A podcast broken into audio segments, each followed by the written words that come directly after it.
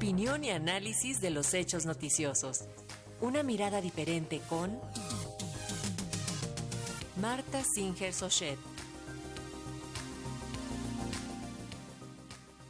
Así es, tenemos el comentario de la doctora Marta Singer, analista política, académica e investigadora en la Universidad Nacional Autónoma de México y el tema de hoy es la reforma electoral y el futuro de las acciones afirmativas para la inclusión de pueblos indígenas y otras eh, minorías. Adelante, doctora, muy buenos días, ¿cómo está? ¿Qué tal? Muy buenos días a todas, a todos. Bueno, pues eh, sí, efectivamente eh, ya está en el en la arena pública la reforma político-electoral que envía el presidente de la República al, al Congreso para eh, su aprobación y también las primeras reacciones eh, de los eh, partidos que tienen la posibilidad en ese recinto parlamentario de intervenir en el diseño y en la aprobación o rechazo de esa iniciativa. Y hemos visto que, en primer lugar, eh, por parte de la, eh, los partidos de la oposición y eh, pues algunos comentaristas, intelectuales, opinadores, se ha señalado que el tema no debe ni siquiera de ser discutido debido a que Morena no tiene la posibilidad de aprobar por sí misma ni con sus aliados esta reforma eh, que implica cambios a la Constitución. Eh, me parece que llamar a no discutir esta reforma electoral es francamente eh, una cuestión totalmente antidemocrática. tenemos vacíos en nuestras normas electorales muy graves y de muy larga data que han llevado a construir por la vía de eh, enmiendas, por la vía de eh, eh, disposiciones momentáneas de diversos actores, incluyendo al Instituto Nacional Electoral, algunas medidas para resolver lo que ha sido la sistemática exclusión de muchos muchos sectores de la población mexicana de la vida política y de los espacios donde se toman las decisiones.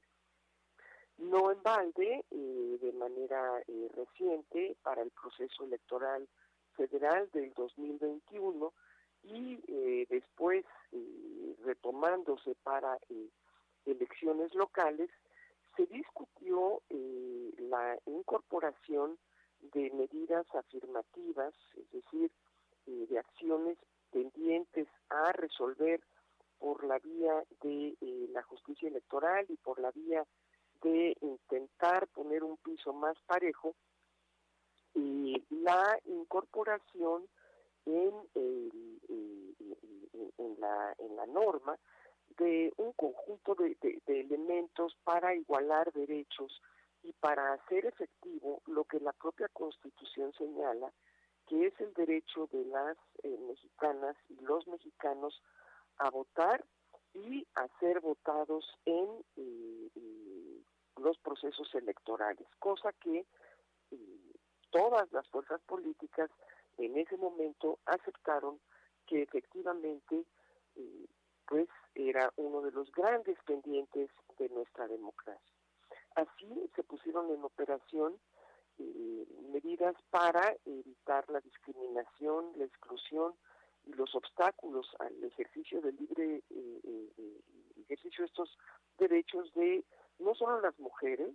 que bueno, pues ya se había avanzado algo en términos de las cuotas para llegar a la equidad en las candidaturas, sino también ahora para evitar la violencia en eh, las elecciones que pusieran en entredicho esa, ese derecho de ejercer eh, eh, el voto y el ser votadas, para la población indígena, para las personas con discapacidad, para las personas de la diversidad sexogenérica, para las personas migrantes o residentes en el extranjero y para las personas afrodescendientes, además de eh, la prueba piloto que se puso en marcha para que las personas privadas de libertad que no han recibido sentencia pudiesen votar en eh, el proceso electoral próximo del 2024. Bueno, en,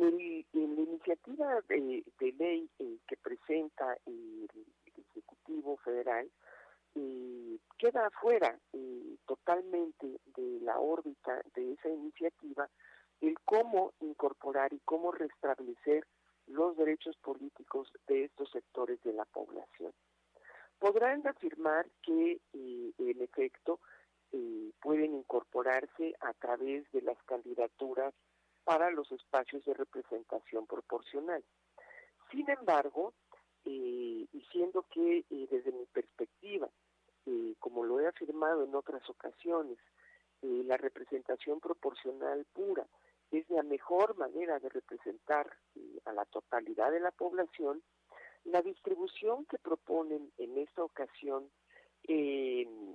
tomando como eh, eh, centro las entidades federativas y a partir de ahí la construcción de las listas para la elección de los representantes,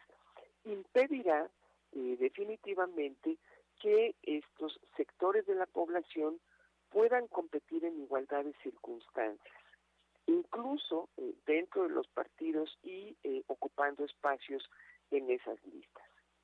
Para los pueblos indígenas, sobre todo, resulta un enorme agravio eh, dos circunstancias. La primera, el evidentemente no haber sido consultados y consultadas para construir esta iniciativa de ley eh, eh, marcan los eh, las normas internacionales que señalan claramente que cualquier actividad que atente o que involucre su el desarrollo de los pueblos indígenas debe de pasar por una consulta libre previa e informada. Y subrayo previa porque para que sea efectivamente previa debieron haber sido invitados a colaborar en la iniciativa o a tomar en cuenta sus opiniones. Y si se quisiera tomar en cuenta sus opiniones, se haría eh, eco de lo que desde hace muchos años han venido exigiendo, que es la posibilidad de participar en los procesos electorales para definir la vida pública de, y para participar en la construcción del interés general, la posibilidad de participar desde sus propias eh, eh, normas jurídicas internas en estos procesos. Esto quiere decir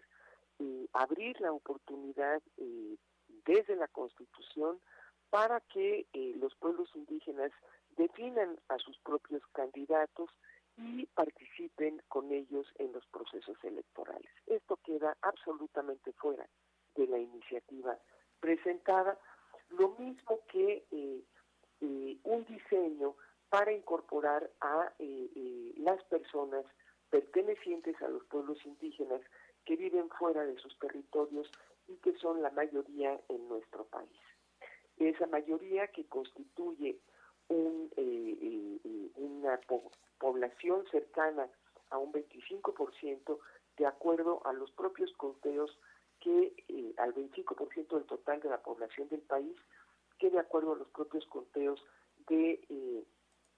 y, la institución que se encarga de eh, llevar a cabo las actividades censales ha sido reconocida eh, cuando eh, se pregunta la autoidentificación con los pueblos indígenas.